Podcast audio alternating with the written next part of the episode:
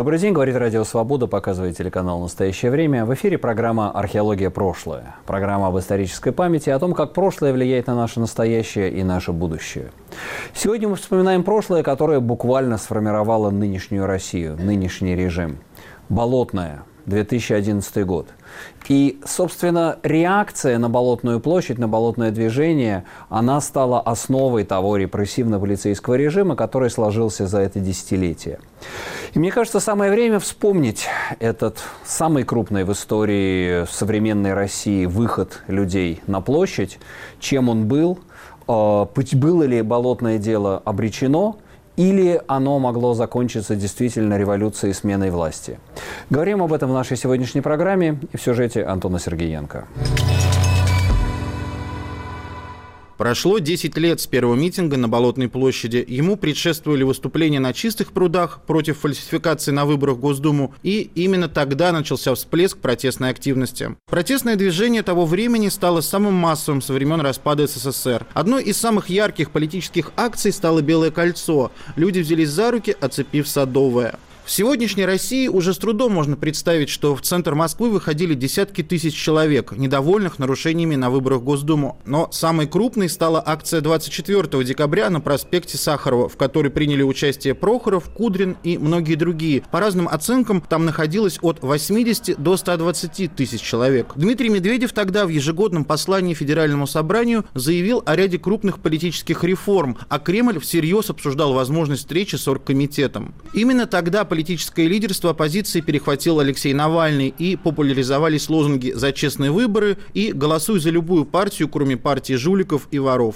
За прошедшие несколько лет многие участники тех событий неоднократно пытались разобраться, что тогда и почему пошло не так. Одни винят слишком уверенные и обнадеживающие настроения в самом начале протестов, другие – перенос митинга и сговора некоторых представителей оппозиции с мэрией и властями. Власть ответила жестким разгоном митинга 6 мая, болотным делом и включением режима репрессий. Вся последняя деятельность власти по созданию полицейского режима была, по сути, ответом на Болотную площадь. Чем было болотное движение, могло ли оно вылиться в революцию и чего ему не хватило для успеха? Обсудим с нашим сегодняшним гостем Владимир Рыжков, политик и историк. И вот я как раз хотел, Володя, с вами поговорить в этих ваших двух ипостасях, потому что участник болотного движения, участник, э, собственно, оргкомитета болотный, а с одной стороны, и с другой стороны, человек, который, может быть, берет некую отстраненную дистанцию и может на это взглянуть. Сначала давайте по 2011 году.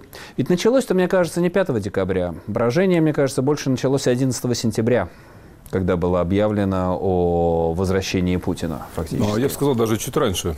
Мы э, тогда еще, когда все были вместе в РПР «Парнас», мы делали в апреле митинг, кстати говоря, на Болотной площади вместе с э, Борисом Немцовым и Михаилом Касьяновым. И уже тогда мы какое-то а, движение какое-то движение ощутили, потому что обычно на все Химкинский лес же был еще в Химкинский лес Женя Черикова, да. И мы уже почувствовали, что что-то происходит в обществе, потому что обычно на протестные акции приходило в течение 10 лет 500-700 человек. И вдруг на наш митинг, скромный, собственно говоря, на который мы особо не делали ставку, пришло тысяч пять. И это был апрель. И тогда же Белановский свой доклад опубликовал о рекордном падении рейтинга Путина-Медведева, и тогда же был доклад о росте протестных настроений. То есть еще весной что-то ощущалось. Был еще тогда Калининградский протест, тоже mm-hmm. один из предвестников э, того, что произошло в декабре. А, и тем не менее, действительно, то, что случилось в декабре, э, э, нас ошеломило. Никто из нас не мог предвидеть, что на чистые пруды 5 числа придет тысяч семь, а на Болотную придет 50 тысяч. Это было неожиданностью как для нас, так и для власти. Никто, я ни, никто не ожидал. Я как бы, меня как-то каким-то мистическим путем я оказался да. в, ту, в ту ночь на чистых, на чистых да, прудах. И все люди удивленно смотрели друг на друга. И была толпа, Никакой координации. И, да, и люди Это... стояли в снегу, люди стояли на в бульваре. В течение часа оно течение... родилось из да, ничего. Да. Вот. И действительно важным событием стала так называемая рокировка. То есть как бы сложились три... Вот всегда так бывает, что в любом крупном общественном движении нельзя выделить какой-то один фактор. Нужно сочетание нескольких факторов. Значит, здесь, во-первых, общее падение популярности Путина и усталость от него. На фоне... Там же еще был экономический кризис 8-9 года. и это чувствовалось. Вот. А второе – это рокировка, когда люди не хотели, многие, чтобы Путин вернулся в Кремль в качестве президента. И третье, именно тогда голос, движение «Голос» заработало в полную mm-hmm. мощь, появилась карта нарушений впервые. Впервые люди стали пользоваться смартфонами, чтобы записывать вбросы. И вы помните, Сергей, что вся сеть была завалена свидетельствами фальсификации. Да, видео, видео И вот когда, это, э, когда эти три э, провоцирующих фактора сошлись в одном месте, падение рейтинга власти, э, рокировка и массовой фальсификации, вдруг вот вспыхнул вот этот протест, который мы знаем и, как Ну да, и технологии, новые интернет-технологии в тот да. же момент тогда же пошли да. на Тахри. Социальные сети, э, Facebook самое, Это везде в мире пошло, вот, это, это, была, это была, да, мировая тенденция. Например, э, после, после Болотной была создана группа Сергеем Пархоменко и его командой, которая до сих пор существует. Мы, мы были, были, на, мы были на Болотной, придем еще. И вдруг десятки тысяч людей стали туда записываться и коммуницировать.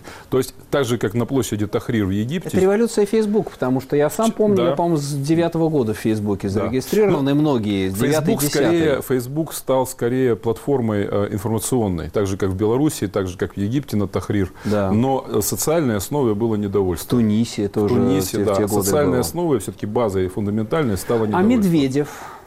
Было ли вот это вот четырехлетие, этот интеррегнум между царствием и Медведева, а, способствовало ли оно вот этому самосознанию городского класса? По мне так, по мне так вне всякого сом, э, сомнения, потому что э, все, все смеялись над ним, все его поносили. Значит, э, он в основном воспринимался как карикатурный персонаж как э, такая значит, мягкая игрушка в руках Путина, что, скорее всего, так и было.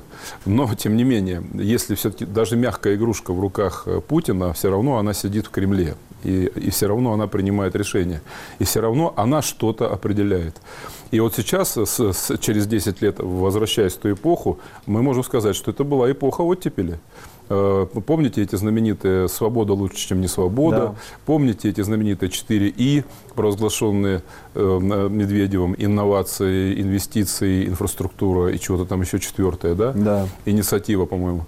Вот. Э, и действительно, ведь и Медведев, он просто как упертый, он развивал интернет. Он был фанатом интернета. Вы помните, он везде выступал с планшета. С, с, с, да, да, с да, да, да. Вот и, и это была да. не просто поза, а Айфончик. действительно все основные мероприятия государства по развитию там, оптиковолокна, широкополосного интернета, доступа по всей стране. Это четырехлетие Медведева. Ну и вот давайте вспомним ваше участие в оргкомитете. Вы же встречались с Медведевым. Начнем с того, что он отреагировал в послании Федеральному собранию. Это было поразительно. И это как раз показывает, что Медведев это не Путин. И там же в чем была, э, в чем была, вот э, вы знаете, Сергей, как тоже исследователь, в политике ключевую роль играет окно возможностей. Вот оно то открывается, то закрывается.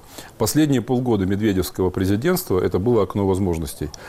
Я чувствовал, и мы это почувствовали на встрече с ним на Рублевке, что он хочет уйти, оставив какие-то реформы. Оставив... Это в феврале было уже? Это было в феврале 2012 года, оставив какие-то зримые результаты именно в политической реформе, и именно в реформе общественных институтов.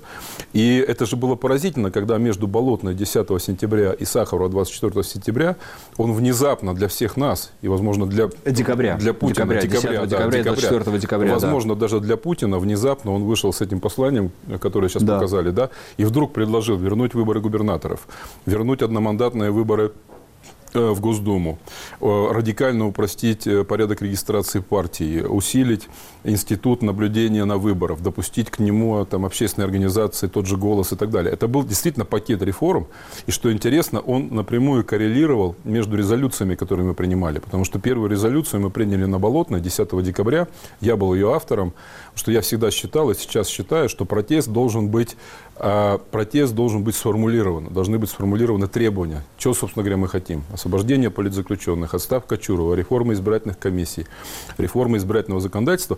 И тогда в этих резолюциях впервые я вбил блок по политической реформе. Это выборы губернаторов, выборы мэров, выборы депутатов по одномандатным округам, свободный доступ кандидатов, свободная регистрация партий. И вдруг я вижу через неделю после этого, как Медведев ровно, как будто бы из нашей резолюции да. Э, провозглашает политическую реформу. Поэтому я убежден, что Медведев хотел уйти э, с поста президента, оставив, оставив какие-то институциональные реформы, какие-то следы. И кстати, Была... и, кстати говоря, часть из них до сих пор существует. Была же возможность, как я понимаю, встречи с Путиным. Была, да, был, да. Как он Кудрина присылал да. к вам. И насколько, насколько это было реалистично или все-таки была игра? Ваши ощущения? Слушайте, это было, давайте я попробую подобрать точное слово, это было зондирование. Это было зондирование. Значит, мне позвонил Алексей Кудрин, которого я знаю еще с 90-х годов, когда еще был депутатом Госдумы, говорит, Володя, давай повидаемся. Я говорю, да давай повидаемся. Мы встретились на, в кафе на Страстном бульваре. Нет, не на Страстном, на Тверском, неважно. Вот. И он говорит, слушай, я тут вот разговаривал с ВВ, вот. И он там долго меня расспрашивал, что это за болотное, значит, что это за движение. Это, кстати, было уже после Сахарова, после вот этого крупнейшего митинга 120... Да, после 24 120, декабря. Да, где-то это было 25-26 значит, угу, декабря 2011 угу. года. А, и он говорит, меня долго расспрашивал, кто выходит, чего требует, а, кто в оргкомитете. Ну, я предполагал предмет встречи, поэтому я с собой взял список оргкомитета. Да, У меня сейчас да. на работе лежит. Я показываю да. всегда его журналистам. Это подлинный, подлинный список того времени, конца да. декабря 2012 года. Говорю, ну вот оргкомитет. А вот, вот тебе распечатанная резолюция. Вот можешь передать Владимиру Владимировичу. Здесь все пункты изложены. А говорю, в чем предмет? Он говорит, ты знаешь, он попросил меня узнать, во-первых, кто выходит, чего хотят, какие требования. Но самое главное, что интересовало Путина, это состав оргкомитета угу. и являемся ли мы легитимными представителями площади. И кто мог бы принять участие в этой встрече? Вот из этого списка там 15 человек. Угу. Вот я ему сказал, что с моей точки зрения, да, мы легитимные представители площади, потому что мы это организуем, и площадь приходит на то, что мы организуем. Сказал, что ну вот если там из этого состава Владимир Владимирович по каким-то причинам э, хочет видеть вот этих или этих, но мы это обсудим, но, скорее всего, согласимся, и мы это обсуждали и согласились, что тут можно обсуждать состав, да, и что мы готовы к встрече. Все. Он сказал, я все передам, я все доложу. Я знаю, что он передал и доложил, но Путин встречаться не стал. И вместо этого встретился Медведев в феврале. И была же у вас рабочая группа с Володиным, Это очень интересный был, это очень был интересный опыт, потому что когда мы встречались э, на, на даче у Медведева на Рублевке, Э, это не был оргкомитет, это был другой формат, это была встреча с непарламентскими партиями, там были какие-то, какой-то Лермонтов был, там еще были какие-то... А, это советник по культуре, Ну, что-то, да, там Михаил были какие-то люди да. от партии, которые ничего не представляли, а от оргкомитета Медведев пригласил троих. Ну, в принципе, нормальный состав, это был Борис Немцов, Сергей Удальцов и я. Вот, и я думаю, что мы достаточно внятно представили позицию оргкомитета втроем, каждый из нас выступал. Вот, Борис передавал документы, я передавал требования. Вот, и э, по правую руку от Медведева сидел как раз Володин, который был тогда первый зам главы администрации по внутренней политике. И тут же было принято решение, что создаем рабочую группу в Кремле, а, он говорит, «Э, Владимир Александрович, кто от вас войдет? Я говорю, ну давайте вот я войду, Удальцов войдет. Э, Боря сказал, мне некогда, значит, вот э, Костя Мерзликин, значит, зам, зам Касьянова. И мы работали два месяца. И мы работали в Кремле, мы работали на Старой площади, мы работали в тех же самых кабинетах, где работал Брежнев, Косыгин, Пельша, Андропов и Суслов. И как раз мы подготовили же очень хороший пакет реформ. Мы очень быстро подготовили э, свободный выбор губернаторов, мы очень быстро подготовили возвращение к смешанной системе выборов Госдумы, мы очень быстро подготовили новый закон о партиях, мы очень быстро подготовили закон о расширении общественного наблюдения на выборах. Все это было внесено, но принималось уже после того, как Медведев ушел с поста президента. А потом были выборы. И это было испорчено. И это было а испорчено. потом было 6 мая. Да, потом было 6 мая. Разгон, и вот, и вот да. тот пакет, который Медведев вносил, он же был очень сильно испорчен.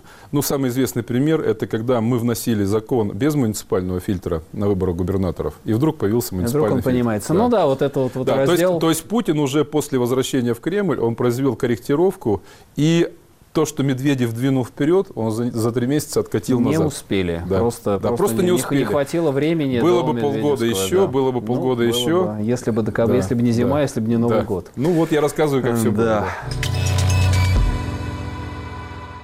Программа «Археология. Прошлое». Вспоминаем сегодня недавнее прошлое десятилетней давности. Болотное движение. Зима 2011-2012 года. Чистые пруды. Болотное. Сахарова 120 тысяч. Белое кольцо. Чем это было для России и почему это движение закончилось поражением, закончилось эпохой репрессий? Рассуждает Николай Кавказский, политик и фигурант болотного дела. На самом деле проблемой было и то, что в оргкомитет э, входили, входило мало политиков, много деятелей культуры, э, много там других людей. Э, которые воротили нос от политики. А политикой надо заниматься, надо в этом разбираться, а то тебя просто обведут вокруг пальца. И я считаю, что вот. И это чувствовалось и на низовом уровне, э, когда люди выходили не против Путина, не против системы, а просто за честные выборы. А надо было э, бороться со всей этой ужасной системой, э, которая уже тогда выстраивалась и продолжает сейчас выстраиваться. Что касается позитивного настроя, и ожиданий, которые не сбылись, это, конечно, тоже дало о себе знать, э, когда это все стало рассасываться. Потому что люди приходят, они думают, что вот мы сейчас э, добьемся краткосрочно каких-то огромных целей, когда они не, добав... не добиваются этих целей, получается выгорание, а, получается разочарование во всем этом, апатия. В 2007 году был в Петербурге вышло 7 тысяч на марш несогласных, и там люди говорили, вот, еще немножко, Гарри Каспаров, по-моему, говорил, и через несколько месяцев режим пойдет. Но он не пал. Очевидно, что власть э, некоторое время э, боялась, там, может быть, э, несколько дней или неделю. Но вот очевидно, что э, когда было вот 120 тысяч на Сахарова, все было понятно, что уже все мы проиграли. Э, ну вот э, какие-то несколько дней, да, действительно был страх, да, они могли пойти на, на уступки, но э, это скорее было, скажем так, рациональное. А нам все-таки надо исходить из э, рациональных целей и э, делать так, чтобы э, мы могли э, добиваться своих целей э, действительно э, используя там массовость, используя свою солидарность, используя ответственность, а не надеяться на авось. Николай Кавказский в разговоре с Антоном Сергеенко. А я сейчас смотрю состав оргкомитета «Болотный». Вот только послушайте. Борис Немцов убит. Алексей Навальный в колонии. Удальцов отсидел срок. Более половины оргкомитета эмигрировало, в том числе Акунин, э, Геннадий Гудков, Ольга Романова. В России фактически остались три человека. Дмитрий Быков, хотя на него было организовано покушение, Сергей Пархоменко, который частично в России и за рубежом приезжает, и вот Владимир Рыжков, который у нас сегодня в студии. А, из орг... Печальная констатация. Да, Я тоже да. недавно об этом писал у себя в Фейсбуке. Да, да собственно, вот это вот, э, вот это вот подвод. Э, вот я пытаюсь понять, была ли вас, вот как вы считаете сейчас, глядя с десятилетней дистанции, была ли возможность тогда чего-то добиться, изменить власть? Потому что, очевидно, был вот то, что говорит Николай, несколько дней был испуг власти. В эти несколько дней, может быть, вот сейчас, конечно, идут вот эти все разборки. Надо было идти, вот э, как Лимонов говорил, надо было идти на площадь революции, надо было брать, надо было захватывать. Возможно ли это было тогда, или все это сейчас махание кулаками? Ну, смотрите, здесь, мне кажется, очень важно методологически понять. И вот действительно не ситуативно, а теоретически все это осмыслить. Значит, во-первых, Лимонов призывал прийти на, на, на площадь революцию. Но люди с площади революции за Борисом Немцовым ушли на Болотную. Если бы люди хотели идти за, за Лимоновым, они бы пошли не за нами с Немцовым, а за Лимоновым. Так что ошибочность позиции Лимонова была доказана практически. Никто за ним не пошел. Первое.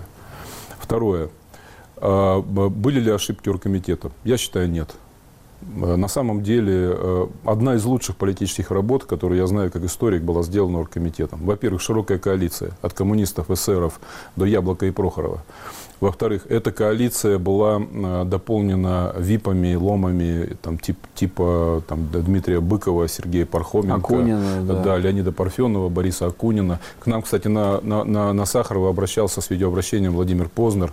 То есть Собчак, Собчак была, да. выступала с трибуной, Прохоров стоял рядом с трибуной, э, Кудрин стоял рядом с трибуной и так далее. То есть тако, такого, такой коалиции политической не было никогда и неизвестно, когда будет.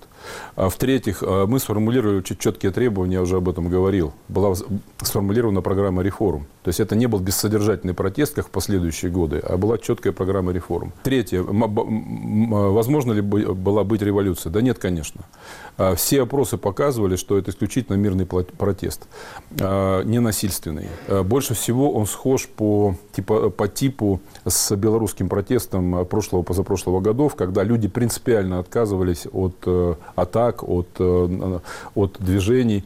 Был такой момент, я, я же был ведущим митинга на Сахарова, и когда выступал Алексей Навальный, я стоял рядом и внимательно слушал, что он говорит, и он, у него был такой момент, мы сегодня должны, и я замер, и вся площадь замерла, и я думал, ну что, вот сейчас прозвучит вот это, значит, идем э, на Красную площадь, идем в сторону Кремля.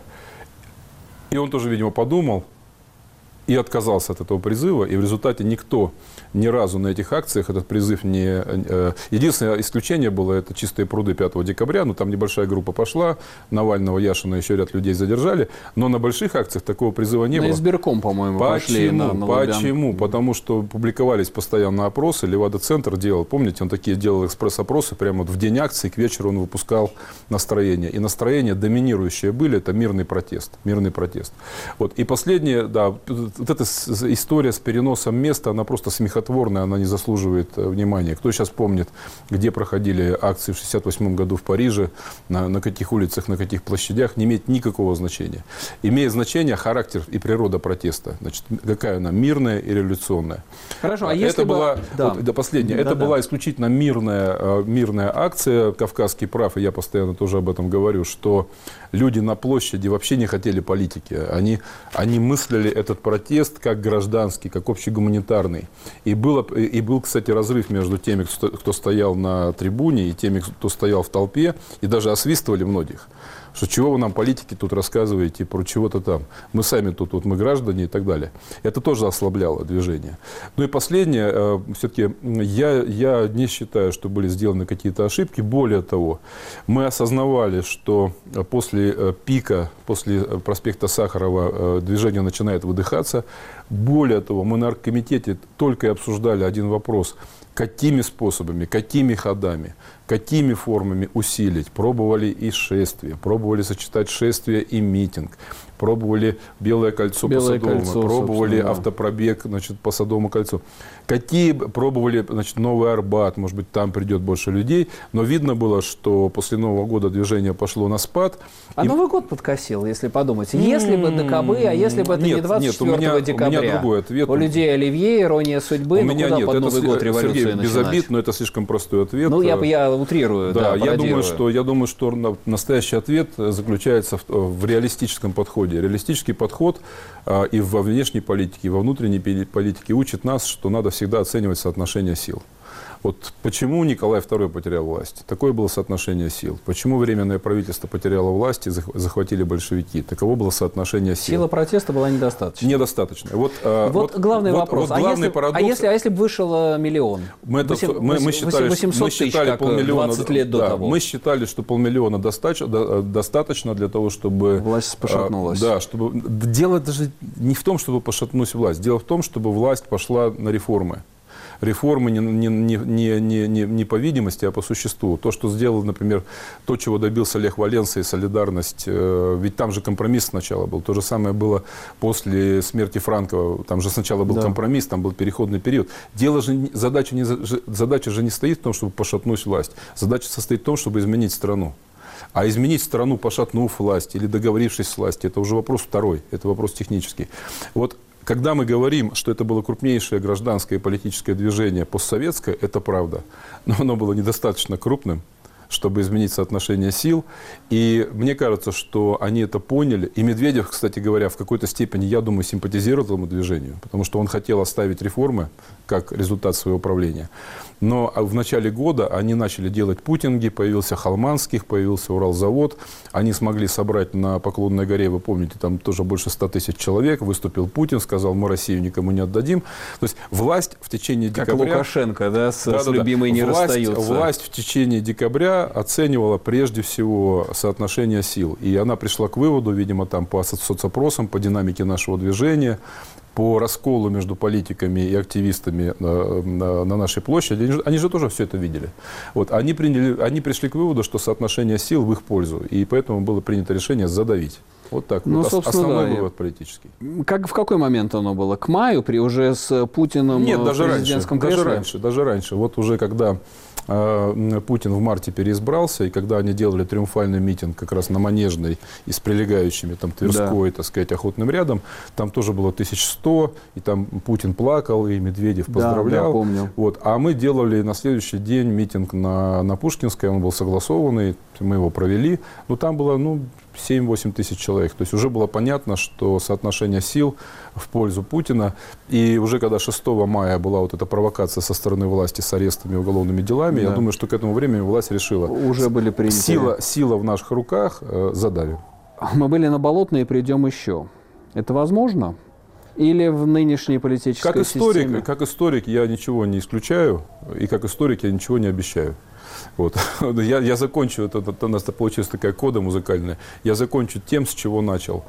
все в политике и все в общественном развитии определяет сочетание факторов. Вот тогда было такое сочетание факторов, уникальное, которого сегодня нет. Только отчасти, может быть, есть. Во-вторых, режим стал более репрессивным. И с моей точки зрения, он в этом отношении стал более сильным. Сейчас никто не разрешит на Сахарова 100-тысячный митинг. Тогда Медведев разрешал. Тогда я читаю, вы постоянно Да, да. согласовывали, мэрия шла, Да мало- поли- полиция охраняла Да, митинги. У меня полковники были на телефоне, я просил там туалеты передвинуть, рамки передвинуть. Полиция охраняла. Охраняла, и у нас не было до 6 мая ни одного инцидента, никому ногу не отдавили. И, и, и второе, да, ну посмотрим, все может быть, общество меняется, но пока я считаю, что режим очень консолидирован, он продолжает укрепляться, он продолжает усиливаться, и пока в ближайшей перспективе я не вижу возможности повторения этих событий. А общество, напротив, гораздо более разобщено, атомизировано. Разобщено, как хейтерский сейчас язык, э, апатичность, пандемия, оппозиция, оппозиция это, грызет да. друг друга гораздо отчаяннее, Да, чем ее да. грызет власть. В этом смысле никакой коалиции, которая сложилась в 2011 году, сегодня тоже Это нет. она была уникальна. Но, тем не менее, Болотная нам э, дает большие уроки. Уроки в том, что протест непредсказуем, протест нарастает подспудно и прорывается моментально. И общество показало, что оно готово к моментальной в течение секунды самоорганизации, как было 5 декабря 2011 года. Так что я считаю, что российская революция достоинства еще впереди. Спасибо за этот Спасибо, разговор. Сергей. Владимир Рыжков был у нас сегодня в студии. Программа «Археология. Прошлое». Оставайтесь с нами. Радио «Свобода» и телеканал «Настоящее время».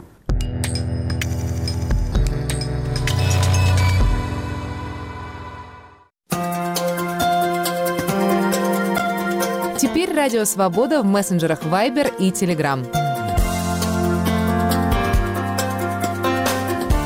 Свободные системы обмена сообщениями мгновенно познакомят вас с точными новостями и новыми публикациями «Свободы».